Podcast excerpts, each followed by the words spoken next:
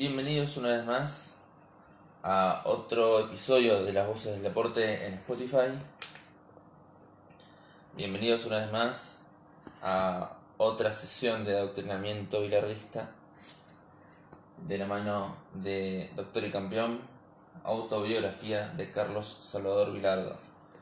Estamos, estamos por leer un fragmento que data de 1988, ya pasó el Mundial, ya pasó el amistoso ante Alemania y vamos a hablar de los primeros pases de jugadores de Liga Argentina hacia las ligas de Europa. En este caso, el de Oscar Ruggeri. Y dice así.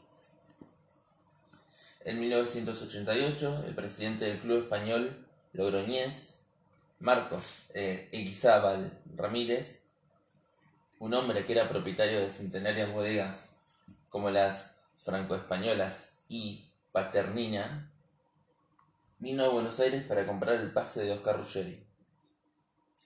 Eguizábal Ramírez mantuvo una reunión conmigo en la que consultó mi opinión sobre si Oscar se podría adaptar bien al torneo ibérico.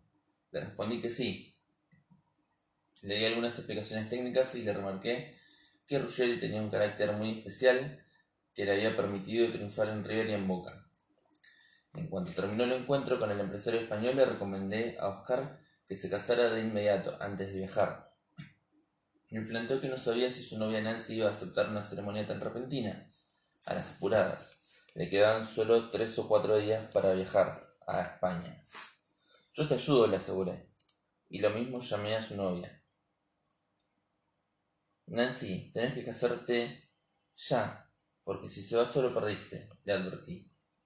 A las pocas horas Ruggeri se comunicó conmigo para anunciarme que ella había aceptado, pero que se les presentaba un problema. No conseguían un registro civil porque encima el día elegido para el enlace correspondía a un feriado.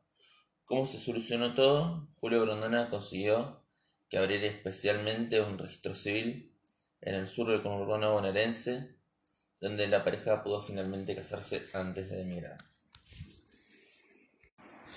Esto fue Doctor y Campeón, páginas 258 y 259 la Biblia de nosotros los bilardistas para todos ustedes. Hasta la próxima.